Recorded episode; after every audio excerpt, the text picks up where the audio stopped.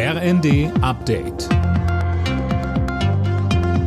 Stündlich neu. Auf den Punkt informiert. Ich bin Gisa Weber. Guten Abend.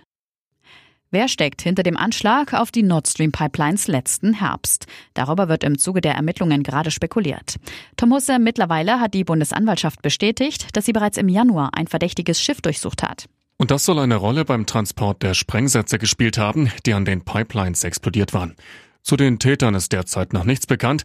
Die Ukraine jedenfalls sagt, dass sie nichts mit der Sabotage zu tun hat. Zuvor hatten Medienberichte für Wirbel gesorgt. Ermittler sollen herausgefunden haben, dass die Spur an die Ukraine führt. Verteidigungsminister Pistorius warnte davor, voreilige Schlüsse zu ziehen.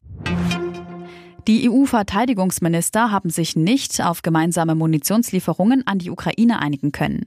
Ihr Treffen in Stockholm ist ohne konkrete Ergebnisse zu Ende gegangen. Der EU-Außenbeauftragte Borrell hatte vorgeschlagen, dass Kiew Munition im Wert von einer Milliarde Euro von den Mitgliedsländern bekommen soll. Eine Entscheidung dazu wurde vertagt.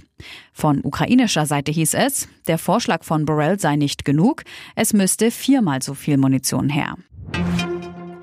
Mehr Gleichberechtigung in Job und Alltag. Das fordern zahlreiche Organisationen zum heutigen Weltfrauentag. Vom Deutschen Frauenrat heißt es, die Bundesregierung muss mehr für die Rechte der Frauen tun.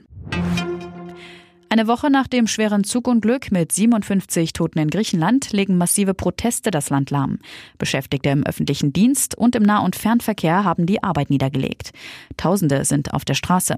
Sie demonstrieren gegen das marode Bahnsystem und die Privatisierungspolitik der Regierung. Und in der Fußball Champions League steht für Bayern München heute das Achtelfinal-Rückspiel an. Gegner ab 21 Uhr ist Paris Saint-Germain. Für den Einzug ins Viertelfinale reicht schon ein Unentschieden. Das Hinspiel in Paris ging mit 1 zu 0 an die Bayern. Alle Nachrichten auf rnd.de